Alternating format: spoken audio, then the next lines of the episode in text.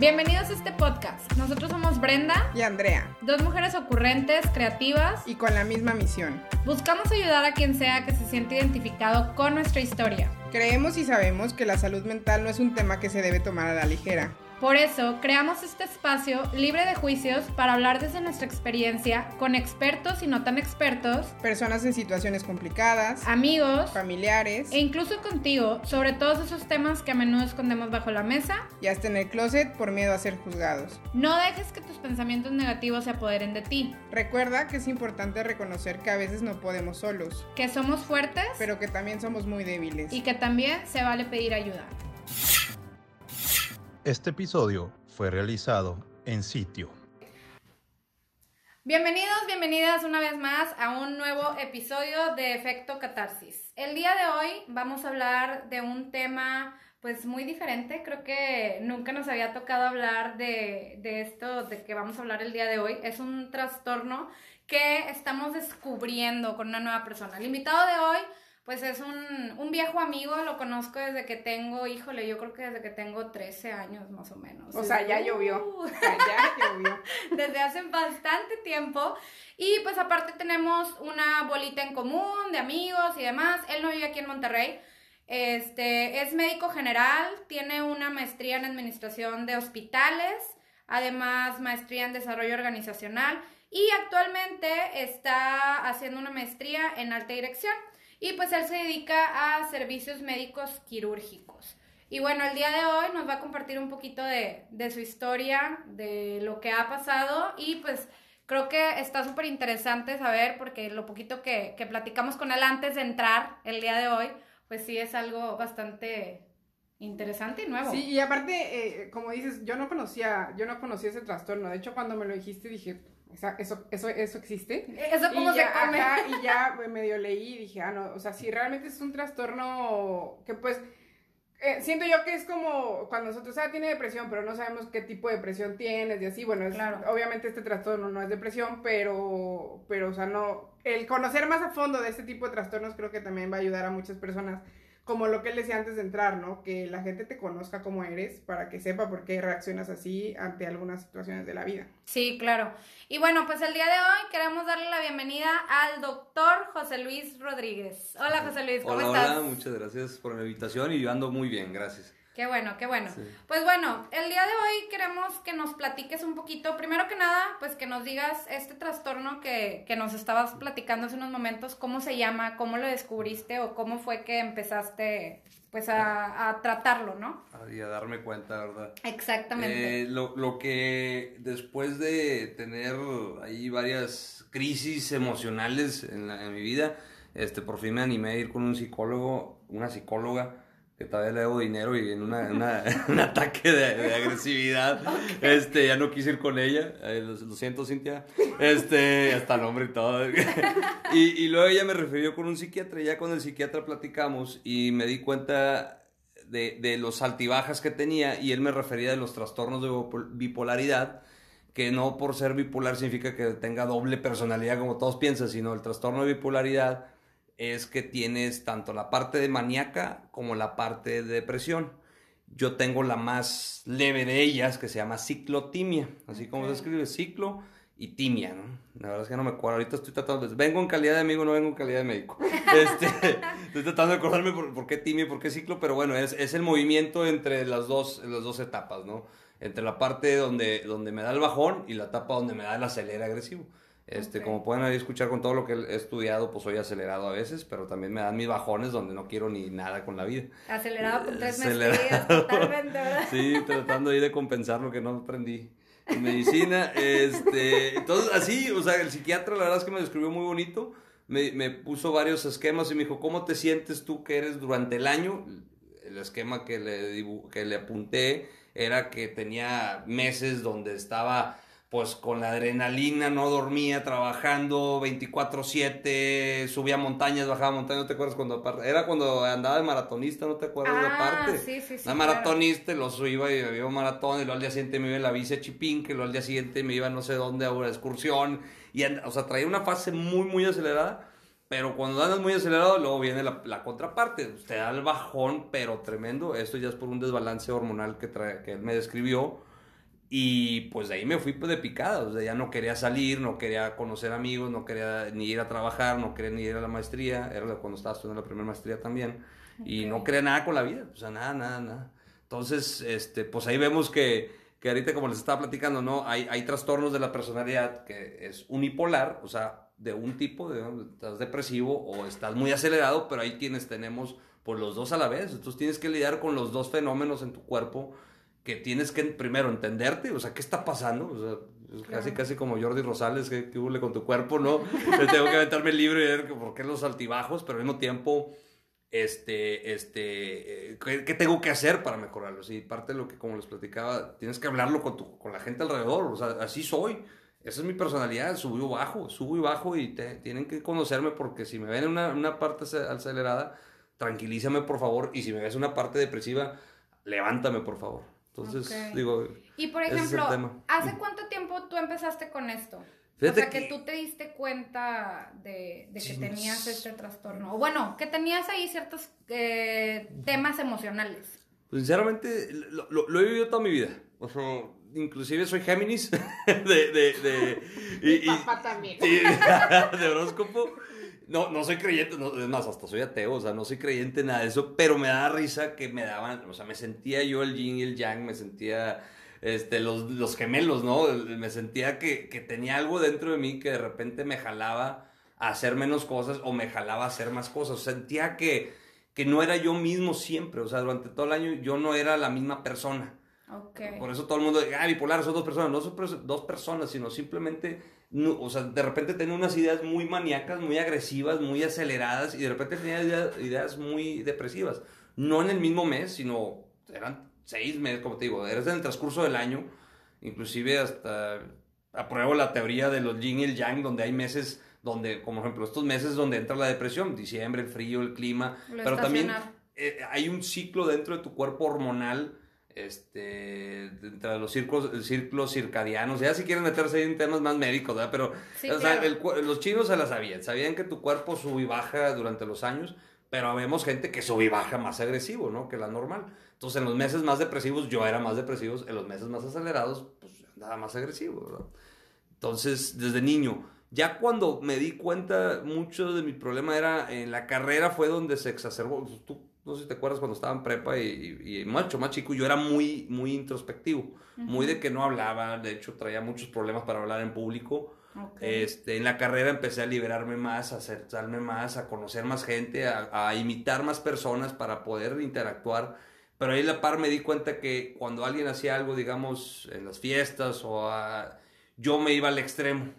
Ok, por ejemplo. O, o, sea, no sé, si era tomar alcohol, pues tú tomas, yo me tomo la botella entera. Y, ah, tú haces esto, pues yo lo hago también, pero por dos. O sea, buscaba, pensabas que la aceptación era base de, de exagerar, pero yo, pues, mi parte maníaca me hacía exagerar todavía las cosas más. Ok. O sea, si te ibas a otros extremos. Al extremo. Sí me iba a los extremos. Y luego había meses donde, pues ya no quería salir, no quería nada con nadie, no quería ni que me tocaran la puerta eh, decía que no estaba en mi casa cuando ahí estaba escondido, este, no le decía a nadie, o sea, pagaba el celular.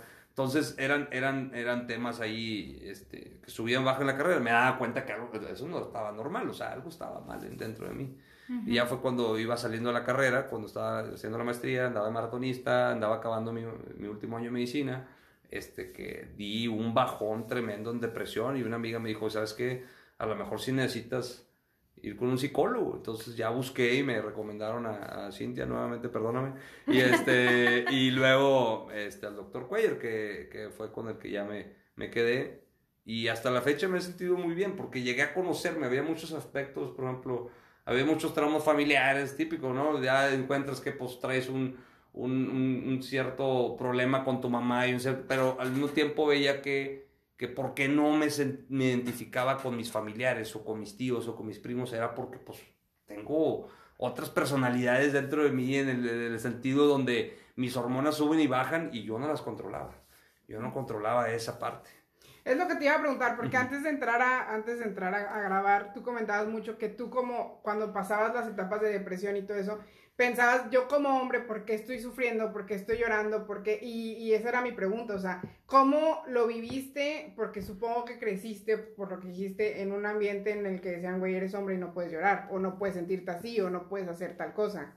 Sí, pues, este, ya cuando, cuando eh, descubres mucho de ti, te das cuenta que la toxicidad masculina es dañina, este, no se lo sé, digo, ahí viene mi esposa tiene siete meses embarazada, voy a tener un niño, espero no poder, no transmitirle los traumas que yo tengo, pero sí, o sea, el, el tema de machismo y más viniendo, pues, me preguntaste dónde soy, pues yo nací aquí en Monterrey, pero mi familia es de Acuña, crecí en Acuña, ambiente de rancho, no deja de ser una frontera, el machismo mexicano y el machismo, machismo gringo en una sola cultura, este, te, te, te, te, sientes aislado, o sea, por eso cuando crecí en la carrera me di cuenta, me conocí nuevas versiones mías, porque te sales de, ese, de esa esfera, de esa esfera que tu familia, eh, pues muchas mujeres, eh, sí, pues tienes que tomar desde bien chiquito. Yo empecé a tomar desde los 12, imagínate, o sea, porque es parte de la cultura de los, del, rancho, al final no dejas sí, rancho. Sí, claro. Y, y, mucho el tema de la presión en que tú tienes que ser el, primogénito y tú tienes que ser como tu papá y que tú tienes que el ser... Hombre el de la casa. Y el hombre de la casa y que tú... Y empiezan a presionarte tantas cosas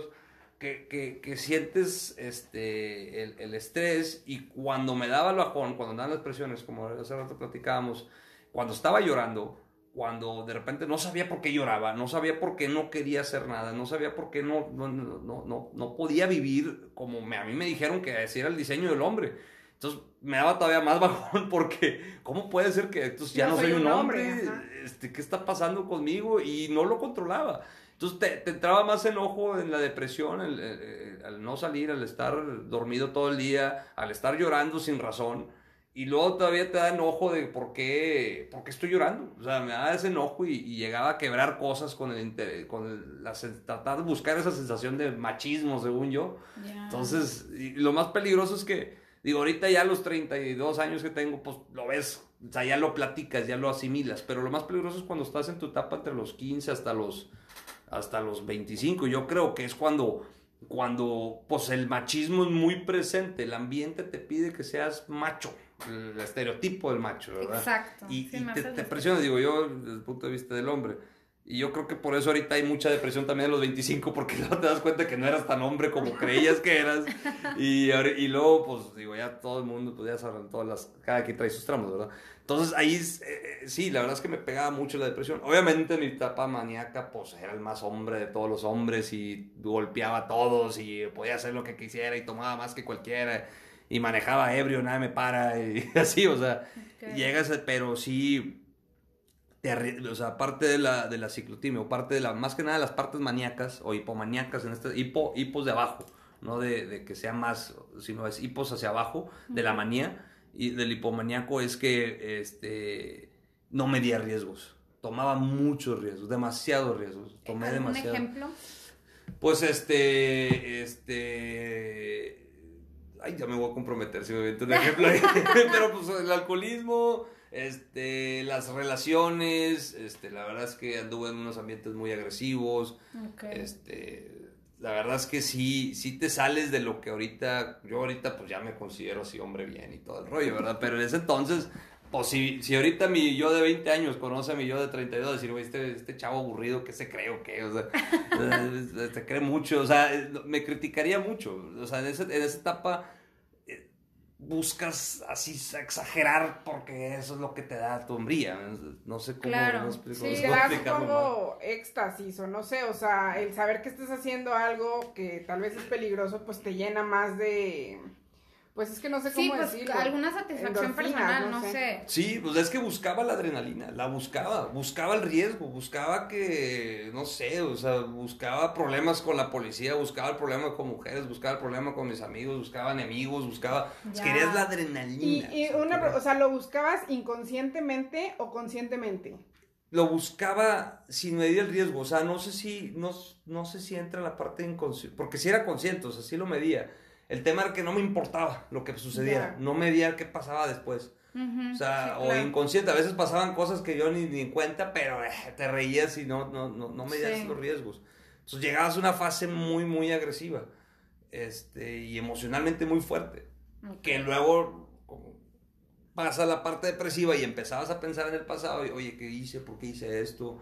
No manches, estoy mal. Y, y, me entraba peor la depresión. O sea, de por sí andaba en, etapa depresiva y me entraba peor depresión. Y, sentimientos y empezaba a llorar. El sentimiento de culpa, sentimientos de, de, que, pues no sé, hasta de que dejé morir a alguien, de que hice esto, o sea, ¿me entiendes? De que, ¿por qué le dije esta palabra y no a esta otra? Este, entonces, ¿por qué quebré esto? Chinga, me quedé sin tele. de que hasta quebraba teles, o sea, quebraba mis celulares y luego me da el, me da el bajón.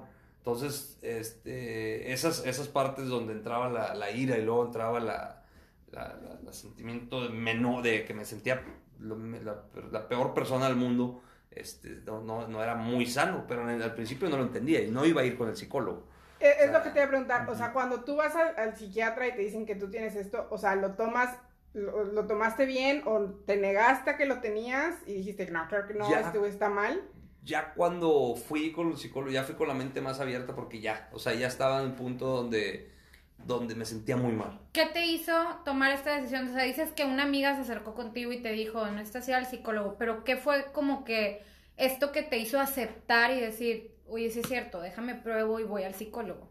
Fue, fue un evento de, de toxicidad masculina, volviendo al tema, fue un evento muy agresivo donde perdí la cordura y, y, y ahí fue donde esta amiga me dijo, ¿y sabes qué? Este, acércate, deberías de platicar con alguien. O sea, sí, ya, es un patrón repetitivo y es algo que estás haciendo, no está bien y, platica con un psicólogo. O sea, ya cuando, cuando deja tú, llegaba el arrepentimiento horrible, pero lo seguía haciendo. O sea, lo seguía haciendo por la búsqueda de la adrenalina pero llegaba el arrepentimiento, o sea, o al punto donde, donde, te digo, ideas suicidas, o sea, ideas donde, donde, ¿sabes qué? Por, ¿por qué lo estoy haciendo? O sea, ¿qué está, ¿por qué me está llevando a esto? O sea, no puede ser que mi vida sea, se defina esto.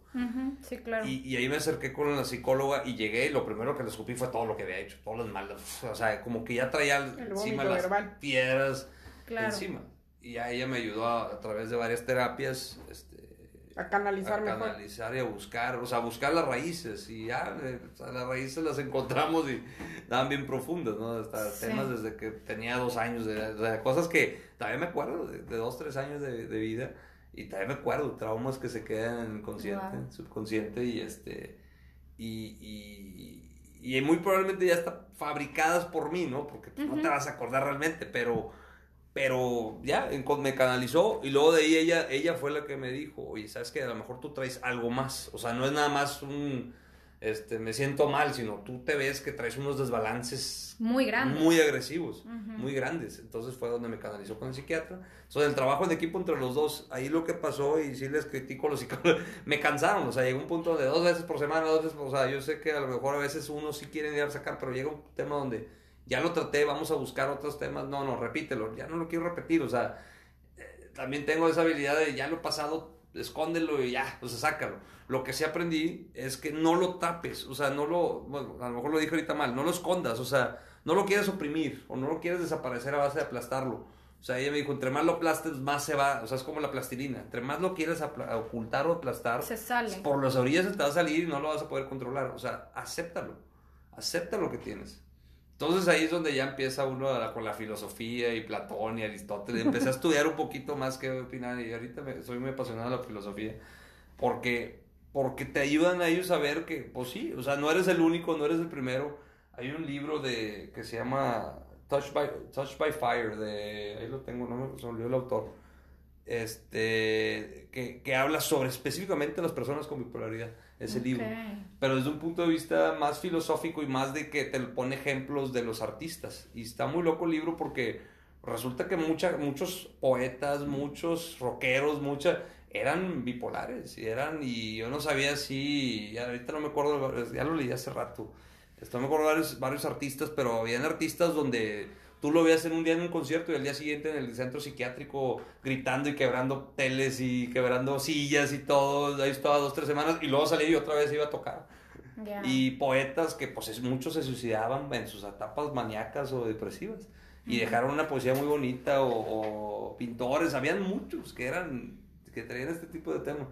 Y por eso decían que eh, ellos, el mismo autor es, este bipolar y él decía, pues somos los tocados por el fuego, porque el fuego o sea, está dentro de nosotros y está, estamos pero a veces sí prende tanto fuego que quemas a tu alrededor. Y ese era mi miedo, de que no podía yo progresar socialmente, progresar en mi profesión, progresar con y no podía algún día casarme, no podía algún día tener familia, y era lo que sí quería. Entonces... Y por ejemplo, una vez que ya vas tú con el psiquiatra, o sea, terminas por, por llegar ahí con el psiquiatra, eh, ¿cómo fue este, este seguimiento? O sea, de, que te diga, ya que el psiquiatra te dice, oye, ¿sabes qué? Pues tienes esta, este trastorno, ¿no? Pues, eh, al principio sí me dijo que lo, lo, lo, lo, esencial es que siguiera con la psicóloga, no es de que nada más psicología. Sí, la terapia. Dijo, yo me, yo me trato la parte de trastornos como yo, de, de, movimientos hormonales, yo te voy a estar ni piveteando y medicamento aquí, viendo que si te das falta de sueño, pues te doy para dormir. Yo me encargo de la parte médica y hormonal, ella se encarga de la parte conductual o, conductiva. Este, digo, conductiva, este, ah, cognitiva conductual. Sí, eh, y en la parte también, pues ya de muchas, muchas filosofías que hay ahí en psicología. Entonces, este, estaba el apego entre los dos, digo, ahí es donde me cansaron porque era dos citas con ella, dos citas con él, una semana, el otro trabajando, maestría, corriendo. Sí, claro. Este, eh, eh, me cansaron, pero, pero era necesario porque sí es platicar con ella era mucho de, de, de, por qué mis decisiones, por qué esto, por qué lo otro, y buscar la raíz de por qué estoy tomando de A a la Z de estas decisiones. Y él, con él, era hablar de, de estos desbalances que sentía durante el día, durante la semana, durante el mes. Él em, eh, digo, empezó con tratamiento, como ahorita platicábamos, de, de, medicamentos, sertralina. Este, no, ahorita la, la, yo la receto lo loco como médico porque a baja dosis te ayuda a dormir. Y algo, algo que he notado con muchos, muchos colegas y amigos es que pues ya no estamos durmiendo. O sea, la gente deja de dormir por el exceso de, del estrés. El estrés y todo, pero hay, hay personas que no dormir, pues eh, recupera el fin de semana. Y no pasa nada. Habemos personas que nunca recuperamos. Por más que queramos dormir, no te descansa tu cuerpo. Entonces ese acúmulo te desgasta. Y ya en casos depresivos o ya donde la hormona, la dopamina este, y la, la serotonina están en movimiento, la dopamina es como la, el acelerador natural y, el, la, la, serotonina es como el de la alegría, la que llaman ahorita la hormona de la felicidad. Pero realmente lo que hace es, es, es, es como darte la, sensación de placer. De, de, placer. Este, güey, utilizo ketamina para relajar esos porque de repente pues la dopamina se eleva al 100, al 1000 y luego baja al 2-3%. Entonces Ahí la opina es la que me ayuda a nivelar eso. Y cuando, y cuando te van a dar, eh, o sea, que se te sube o se te baja, ¿te dan avisos? O sea, dices, mm, como que ya, por ejemplo, a mí yo sufro de migraña. No, o sea, sé que no es lo mismo. pero tiene pero yo sufro de migraña. Entonces, cuando me va a empezar a doler la cabeza, yo ya sé si va a ser migraña muy fuerte o va a ser una migraña que tal vez con una pastilla me voy a quitar, porque cuando me da migraña muy fuerte, pues no puedo ver la luz. O sea, me tengo que meter en la cama con todo oculto y sin pantalla, sin luz, una pastilla y a dormir. Entonces, pero yo ya siento en mi cabeza de que, uy, este dolor va a estar muy fuerte y entonces mejor de una vez me voy a dormir para que no pase. No sé si sea lo mismo contigo, que te pueda dar como algún aviso de que ya te va a explotar Sí, pues me, doy mucha cuenta. Ya, yo ya sé que cuando después de una etapa maníaca viene una depresiva de cajón. O sea, después de andar así todo acelerado al mil por ciento, viene lo que sigue es el bajón. Este, los síntomas que yo siento cuando estoy acelerado es este, la, la, la que ando siempre ansioso, siempre estoy rascándome la barba, siempre estoy eh, rascándome el pelo, Siempre, siempre traigo así rasquiña en toda la piel. Siempre ando, o sea, es más, a veces hasta hablo más rápido. Ahorita estoy medio acelerado, entonces hablo más rápido de lo que debería. Digo, siempre he hablado rápido, pero hablo más rápido que, que hablo rápido. Eh, ando, me han dado ataques de pánico, o sea, y es otra cosa, tienes que vivir con eso. O sea, sientes, me sientes acelerado, empiezas a respirar tranquilo. La ansiedad es parte de Es este parte, me provoca ansiedad, este, me provoca también, este, de repente intolerante a ciertas cosas, a veces me enojo, por ejemplo, con mi esposa, de repente, tranquilo, o sea, ahorita, ahí de repente enojo, y, ay, como que quiero tronar y luego, pero pues, ya tranquilo, tranquilo, el tráfico me enoja, la gente me enoja. Y luego hay unas épocas donde ando así muy, ah, me cierran, eh, pues le freno, y me tranquilizo, como que llega una etapa sereno. Pero luego, digo, estos picos de, ah, todos odio a todos y ah, todos unos flojos, no los quiero ni ver y mátenlo, así, ah. Y de repente, el bajón así, donde me voy al otro extremo, donde no me puedo ni levantar de la cama, está sonando el despertador. Normalmente trato de despertarme a las 6 de la mañana, pues está suena y suena y suena. Mi esposa me pega de que ya paga lo que digo. Y nomás estoy así viendo el techo. A veces me levanto a las, a las 4, me he levantado a las 4 y nomás estoy viendo el techo y pensando y pensando. Y así estoy, buen rato. Me levanto, me meto a bañar, me, me baño, me cambio todo, salgo y me siento así. Y luego voy en el tráfico y nomás estoy así despacito, pensando. O sea, ya cuando me da el bajón, empiezo a, a, tener pensamientos de, pues, de que, ¿para qué trabajo? No sirve de nada esto. Lo que estoy haciendo no, no, no me motiva. Este, la gente no aprecia lo que estoy haciendo. Empiezan a llegar ideas como, no, ya no quiero nada. Sí, los pensamientos intrusivos y demás. Sí, sí, donde te están abordando de, de, de, que eres poca cosa, o sea, está muy agresivo. Y son ideas que van llegando. Y de la nada. Y de la nada.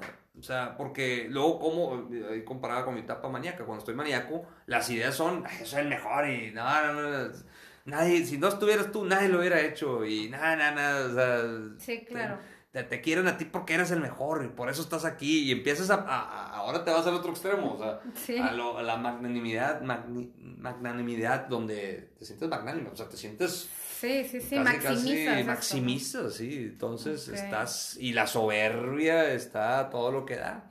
Entonces también tienes, digo, eh, eh, lo interesante cuando te llegas a conocer es que tienes que centralizar la información o, tus o sea, por eso yo lo hablo mucho con la gente, porque quiero la información que ellos me den, porque lo quiero centralizar y ver, oye, si me voy mucho para acá, o sea, yo ya ando mucho para acá. Bueno, cuando digas esto, tranquilo, cuando sientas taquicardia, respira, vete un ratito, este, cuando ando muy acelerado, ando con la, la tensión dispersa, escucha a la gente, habla más quedito, o sea, ya aprendí, y luego también, pues digo, las maestrías me han ayudado, las maestrías me han dado clases de cómo hablar en público, de cómo presentar efectivamente, entonces agarré herramientas de esas, de esas áreas, para mi personalidad. Entonces ahí es donde empezaba a hablar más pausado, tanto me tranquilizo yo como había el afecto de que tranquilizaba mi ambiente, ¿entiendes? Entonces como hasta la voz en tu misma personalidad sí, claro, afecta. Claro, Entonces, eh, digo, al final son técnicas que yo he ido aprendiendo para tranquilizarme.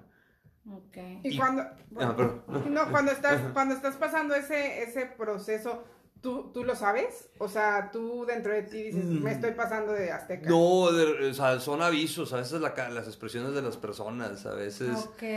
ya, pero como ya me aprendí, como ya después de toda la terapia que estuve casi un año con estas dos personas, este, ya me aprendí a mí, eh, ya veo, o sea, si veo una expresión negativa, ya no la agarro como de alguien, ya no la veo como, ah, me está ofendiendo, no es un, ah, ¿qué estoy haciendo? a ver, ¿por qué se me quedó viendo así? Entonces déjame, a lo mejor, a ver, y luego ya le pregunto a alguien de confianza, oye, me ves muy acelerado, o mi esposa, oye, ¿tú cómo me has visto los últimos días? Sí te he visto muy agresivo. Ya estoy entrando otra vez al maníaco, déjame tranquilizo. Entonces para mí ya ahorita, ya no es como un proceso de meses, ya ahorita de repente me da el piquito y me lo tranquilizo, me da el piquito y me lo tranquilizo. Y de repente me da el bajón y me lo subo. O sea, ya, ya encontré que el tratar de buscar el equilibrio, ese balance trato de buscarlo. Obviamente no siempre llego, digo, todavía en julio tuve un quiebre este, emocional donde otra vez volví a quebrar cosas, o sea, pasa, pasa, o sea, de repente se te dices. Entonces, y viceversa, ¿no? de repente ya no quiero nada y oye, pues ayer andaba muy acelerado, muy agresivo, muy bien, o sea, me sentía muy bien, hoy ¿por qué amanecí así? Y eres agresivo de al grado de que, no sé, por ejemplo, tú y yo nos conocemos y yo te digo, oye, te estoy viendo muy agresivo y te, o sea, ¿lo aceptas? O sea, o más, no, no estoy agresiva o... No, ya, ya, sí lo acepto. O sea, ya ahorita es importante hablarlo y es importante este, entenderlo y, y, aceptar la crítica, aceptar la crítica. Pero eso es después de terapia. Sí, eso es después de terapia. Antes, sí, claro. eras de que no. No, antes, no, no, no, no había nada de lo, lo llama mansedumbre, ¿no? no era nada manso. no, o sea, estaba muy acelerado. sí, no era nada receptivo, ¿no? O sea, como esa parte de aceptar, oye, me están diciendo esto, bueno, ¿cómo puedo mejorarlo? ¿no? Exacto. O lo tomabas negativamente. Sí, lo tomabas negativo porque, pues, digo, al final, y volvemos al tema del machismo, o sea, te, te exigen la perfección que cuando alguien te critica, dices, no, no, no, yo no, yo no, soy, yo no, yo no estoy así, yo no estoy loco, yo no tengo ese problema, yo no soy agresivo, pues así es que... Y siempre te lo tapas, ¿no? Te digo, soy de, soy de rancho, este, pues soy de rancho, ¿cuál es el problema? O sea, estos ofendidos... Así somos allá. Así somos allá. y, y, así, o sea, te das mucha... Esa, esa parte donde, donde tienes que aprender a, a ti, o sea, toda la parte interna tuya, pero también tu parte exterior. ¿Cómo vas a lidiar con estos dos monstruos que traes dentro de ti? Claro, Y como dices tú también lo, más importante, aceptarlo, que tienes esto, ¿no? Aceptarlo. Y la otra cosa que me pareció interesante que decías antes de que entráramos, que decías platicarlo con las demás personas. Sí. O sea, tú si te preguntan, te sientes así como, ¿por qué me estás preguntando? ¿Te gusta platicarlo? ¿Qué te gusta platicar? ¿O por qué te gusta externarlo? Mm. Este, es porque quiero que la gente entienda que la salud mental es, real. O sea, no, no quiero, típico que nos comparan los boomers con los generación X y es que ustedes son débiles y que bla, bla, bla. Yo, yo siento que lo veo mucho con mis abuelos, con mis papás, con mis tíos. Todos tenemos traumas, todos tenemos severos problemas. No pueden decir que una generación era más fuerte que otra porque los ves y no es cierto. Este, todos traen problemas. Ya hasta que ahora que empecé a estudiar todo esto y parte de la filosofía me di cuenta de mi entorno y digo, oye, ¿sabes que esta persona es tóxica? esta persona tiene ese problema. Entonces, el hablarlo, el hablarlo hace que, que se establezca, o sea, que empiece la conversación. Ya mínimo estamos hablando del tema. Ya sabemos que es una realidad. Lo aceptes o no, es una realidad porque lo estamos hablando. Las soluciones a llegar a él no me las sé. Para mí ahorita lo que me está sirviendo es hablar con todo el mundo de mis problemas. Este obviamente me van a criticar, obviamente van a decir, está este loco. Hay unos que sí se interesan, otros que dicen, oye, tú, ¿cómo? Si, bueno, te, tan letrado y tan estudiado, ¿cómo que tú? Pues no sé, son arranques de manía. Y aunque no lo creas. O, ¿por qué te fuiste, por ejemplo, por qué te fuiste? Ahorita estoy también trabajando en el sector público, este, en Secretaría de Salud, en el estado de Coahuila, y, y muchos me preguntan, ¿por qué te fuiste? Pues fue un arranque de, a veces no, no puedo ni describir que fue un arranque de, de me voy oye, pero es que traes lo privado, no, me quiero ir, o sea, me quiero ir porque quiero experimentar cosas nuevas, por un tema, no mido riesgos, son riesgos calculados según yo, pero al final es, son, para mucha gente, oye, qué loco usted, se fue de tener un negocio privado, se fue al público, pues me fui, o sea, y fui a experimentar y crecer, porque no sé si sea parte de la década de los 30 o no sé si sea parte de mi loquera, pero me fui. Entonces, pero que he estado aprendiendo y que estoy hablando con más personas y todos traen esos sentimientos tanto grandes como menores. O sea, traen miedos, traen este, sensaciones negativas, emociones encontradas, problemas. O sea, te das cuenta que no nada más era en la oficina, no nada más era con mi escuela o con mis colegas, sino te abres y te abres al público de escasos recursos hasta lo más rico que me ha tocado lidiar en el público todos tenemos problemas. Entonces, si no, no hablamos, no, no, no se va a dar esa conversación. Es lo que te iba a decir, ¿no? Que nosotros lo, lo, notamos ahora con el podcast, que hay muchas personas que realmente tienen muchos problemas y no lo hablan. O sea, ya ahorita que nosotros lo estamos hablando, ya se acercan y nos dicen, ay, es que también a mí me pasa lo mismo. Pero no lo, o sea, no lo mencionan. Entonces, ¿En qué momento tú dices, güey, lo voy a empezar, o sea, le voy a empezar a decir a todo el mundo para que, para que se abra? O sea, ¿cómo fue que tú dijiste, lo voy a decir para que las demás personas me conozcan? Al principio, sí, obviamente me daba miedo hablarlo. Este, ya sí, a mí me daba miedo decir que tenía ansiedad. Ya fue cuando, la verdad es que con los primeros que le dije fue a mi familia, no sé ustedes qué, o sea, para mí fue cuando lo hablé con mi familia Obviamente no me entendieron, obviamente no, no, no, pero cuando no sentí el, entendimiento por ellos, pues traté de buscarlo con otras personas y empecé a hablarlo con, pues, quién, quién, era mi mentor, lo empecé a hablar con otros profesores que me tocaron, empecé a hablarlo con gente mayor, buscando, no lo pude hablar con mis amigos al principio porque sentía que iba a haber un rechazo sobre mí. Claro. Lo empecé a hablar con gente más grande porque pensé que ellos iban a tener más madurez cuando me di cuenta que el mundo realmente no, no te acepta tal cual, dije, oye, pues o ellos están mal o yo estoy mal, pero dije, no sabes qué, ya me harté de que yo estoy mal, o sea, he tapado mucho esto por muchos años que me ha hecho mal, lo voy a empezar a hablar, porque si lo sigo tapando me va a seguir haciendo daño, o sea, se iba a caer en el mismo patrón en el que estaba y no me gustaba ese patrón, no me sentía feliz.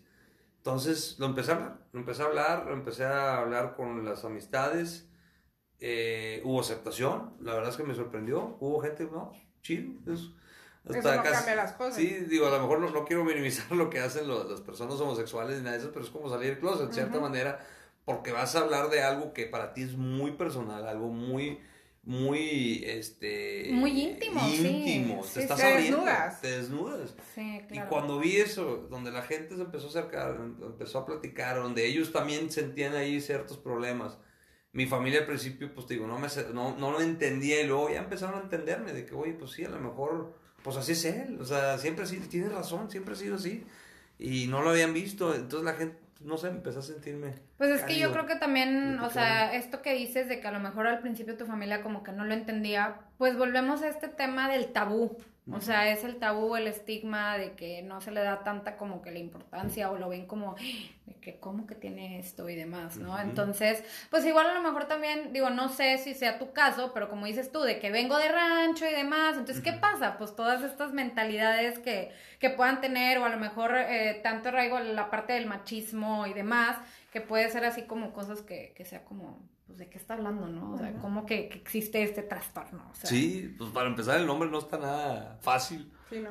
Y luego explicar el trastorno bipolar no está fácil, o sea, la gente no, o sea, los psiquiatras, con más respeto que les tenga, este, pues está muy complejo sus enfermedades mentales, está muy complejo la, catálogo de las enfermedades mentales. Claro, claro. Porque o sea, está muy complejo. Y es que la verdad es que la mente humana es muy compleja, o sea, no somos no hay una línea, todos, cada quien somos muy únicos. Y te digo, a lo mejor mi diagnóstico no es el diagnóstico definitivo porque no he hecho estudios hormonales y todo, y no los voy a hacer porque son muy costosos, no viene el caso. Pero pues, no, es el tema del apellido, el nombre de la, de la enfermedad, sino es el tema de conocerse uno mismo. Sí, de estas emociones, de, de, eso que dices tú, que tengo estos picos de adrenalina increíble y de ira y enojo y luego tengo estos bajos, este, y de repente el boiler anda quemando a todo lo que da el fuego y de repente se me, ni el piloto prende, o sea, este, así lo veo, por eso digo, somos los tocados por el fuego, así decía el libro, y me, me, me apasionó eso, y, he, he, logrado hasta diagnosticar, y, digo, no es diagnóstico, pero, pero mínimo he hecho que otras personas entiendan que, por ejemplo, amigos que andan en las drogas y todo, pues miren, o sea, está mal, a lo mejor traes un problema de manía y sí, encuentran a minorar sus, sus estrés y por ende aminoran la droga o, inclusive han dejado de eso. Entonces son esos pequeños casos que te, te, sientes a gusto, ¿no? De ayudar a alguien más.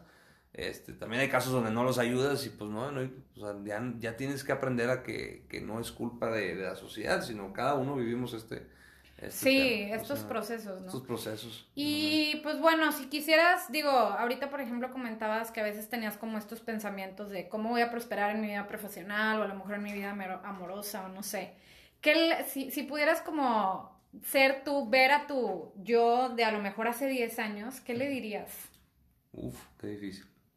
No me, no me hubiera hecho caso. es el problema, ¿no? Este, ¿Qué le dirías? Hace poco fui a Piedra Negra a dar una, una plática de alumnos de primer año de medicina y no me te das cuenta que no, a esa edad no escuchamos nada. este, ¿Qué me diría? Fíjate que, que, y ahorita que dijiste amorosa, lo primero que hice con mi novia, ahora esposa, es decirle, tengo este problema. Entonces yo creo que, este, ya si sabes te sientes si te animas o no. Sí, ya sabes tú si le entras conmigo, o sea, yo soy así este, con ella hemos vivido muchas crisis. he visto mis peores momentos, donde más, más débil me he sentido y más agresivo. Y sigue ahí, entonces, pues es de respetarse. ¿Qué le diría a mi yo? Pues es Háblalo, o sea, háblalo por más. Y si la amistad no quiere estar ahí contigo, pues está en su derecho de irse y, por ti mejor. Al principio, yo creo que esa edad, hace 10 años que tenía 22, 20, 22 años, como que el, el, el, núcleo, el ambiente en el que te envolvías es como un ambiente muy, yo siempre lo veía como lobos, donde hay un alfa y un beta y un omega, y, pero todos tenemos que estar en la misma manada. Y, y ahorita ya veo que no, o sea, y, más lo hemos visto, pues inclusive cuando estábamos en prepa, pues eran las bolitas, ¿no? Claro. Y luego te das cuenta que en las carreras se hacen otras bolitas, y luego te das cuenta en la maestría hice otras bolitas, y en la segunda maestría otras bolitas, y luego te das cuenta que pues de eso se trata, de la, la, la interconectividad entre las personas, el networking que armas o, el, intercambio con las personas, pero tienes que hablarlo. Tienes que hablar quién eres, porque si empiezas a echar mentiras, y es el tema, empezamos a echar mentiras, empezamos a poner máscaras y, y, te, y, te crea un conflicto. Tienes, pues sé tú, o sea, habla de ti. Sí, sí, sí. Yo creo que, digo, me gusta mucho esta parte que dices de que te empiezas a poner máscaras, o sea, como que no hay como ser uno mismo, ¿no? Porque luego cuando intentamos ser alguien que no somos, pues te cansas, o sea, te cansas. Y... Sí, empiezas a cargar piedras que no tienes que cargar. Exacto, sí, exacto. Y más cuando ya tienes un problema. Claro. O sea, si andas, depresivo y lo andas con una cara de todo está bien, este... Sí, no hay nadie que te ayude. No, te, te aíslas solo. Sí. Porque luego, ay, ella es tan feliz que era y mira que se suicidó o, o hizo esto o, o sí. porque nunca diste la verdadera cara, nunca pediste ayuda. O andas muy agresivo y das cara de buena gente, todo bien, pero andas en las drogas, andas de mujeriego, andas... Y, y, y digo, son, son actos que, que, te llevan, ahorita lo de lo que he estado estudiando, los, los actos llevan a, a, los hábitos y los hábitos llevan a tu carácter. Y mientras no modifiques esos actos, mientras no modifiques, no se van a modificar los hábitos en los que día a día estás desarrollando, o sea, las semanas estás desarrollando. Y por ende tu carácter no va a cambiar. Entonces tienes que buscar que, que tus altibajas este, pues, se modifiquen, ¿no? que, que eh, tratar de trabajar. Es mucho, a, veces, por ejemplo, yo estoy a favor del coaching porque me desespera porque siempre te quieren, es que la guía es así, es que, ¿por qué no eres feliz 24/7 y en un día extraordinario y mágico? No se trata de eso, porque hay personas que vivimos arriba y abajo. O sea, no, no todo es mágico. todos los y no siempre puede estar feliz. No, es muy desgastante. la verdad. Sí, y, es, y lo, lo, pues lo, los maníacos, los que hemos estado en partes maníacas, pues no es tanto felicidad, pero estás muy acelerado, güey, ah, toda la vida, eso es el mejor. Y, y, y pues te da el bajón después muy feo. Entonces, este, yo creo que el balance está en, en, en, meditar, en yoga y todo. No, este, en buscar un, equilibrio. O sea, y cada quien tiene nuestro equilibrio. Sí, y, creo que la parte importante que dices es de conocerse. O sea, conocerte, aceptarte y externarlo. Sí, sí. O sea, platicarlo con. Tienes que, primero sí, todo. De hecho, hasta siempre mi, mi consejo de una relación es. Eh, antes de, de, conocer a otra persona, primero acéptate a ti, conócete a ti.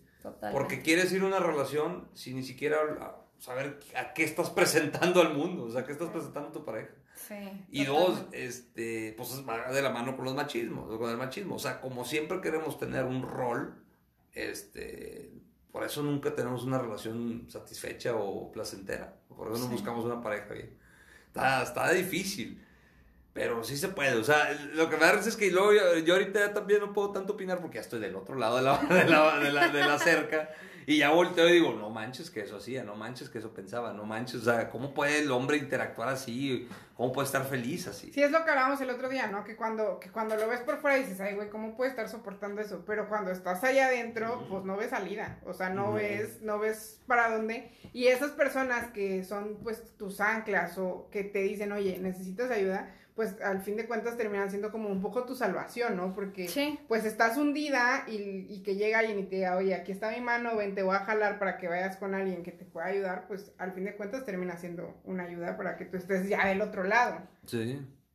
Y eso lo veo hasta con, con digo, también muchos de los pacientes que manejo son obesos y, y, lo que veo con ellos es, por ejemplo, este, baja de peso uno y socialmente todos los demás empiezan a criticarlo. Está muy flaco, está muy flaco, está muy flaco. Entonces, pues déjame, vuelvo a subir de peso porque ya no soy aceptado socialmente. Y ese mismo tenor tenemos. No tenemos. No, o sea, eh, el humano es socialmente, por, por, definición es social. O sea, somos sociales. Pero, pero, no, pero eh, hoy en día creo que estamos perdiendo el individualismo. O sea, tienes que ser tú y buscar tu salud.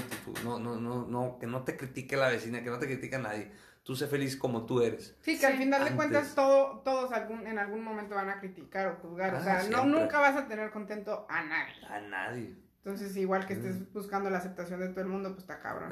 muy, cansado, muy cansado. Muy cansado. Sí, también, muy digo, cansado. en la etapa de coaching, o sea, tienes que buscar la aceptación de tu coach. Ahora resulta, o sea, no, o sea, está muy cansado. O sea, trata de primero ser feliz contigo mismo. Entonces, mi consejo es, primero conócete a ti y, y trata de, de, de hablarlo hablar lo que estás conociendo.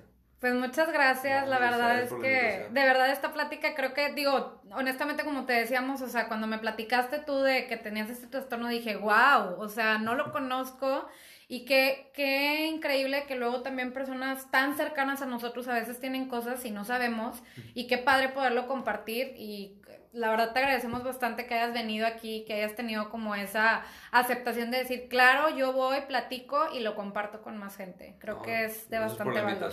Sí, porque también puede ser que haya personas que pasan lo mismo que tú y no lo sepan. Sí. O sea, que estén, estén o sea, negados o no tengan la idea de que están pasando algo similar y tal vez este episodio les pueda ayudar. Y, todos conocían mi parte maníaca o la parte cuando estaba saliendo, pero nadie conocía la parte cuando no salía. Y siempre, y la ventaja de ser médico es que me excusaba con, estoy estudiando, pero no estaba estudiando, estaba escondido del mundo. Wow. Entonces, pues, qué excelente lo que están haciendo, es importante que la gente conozca y que lo hable.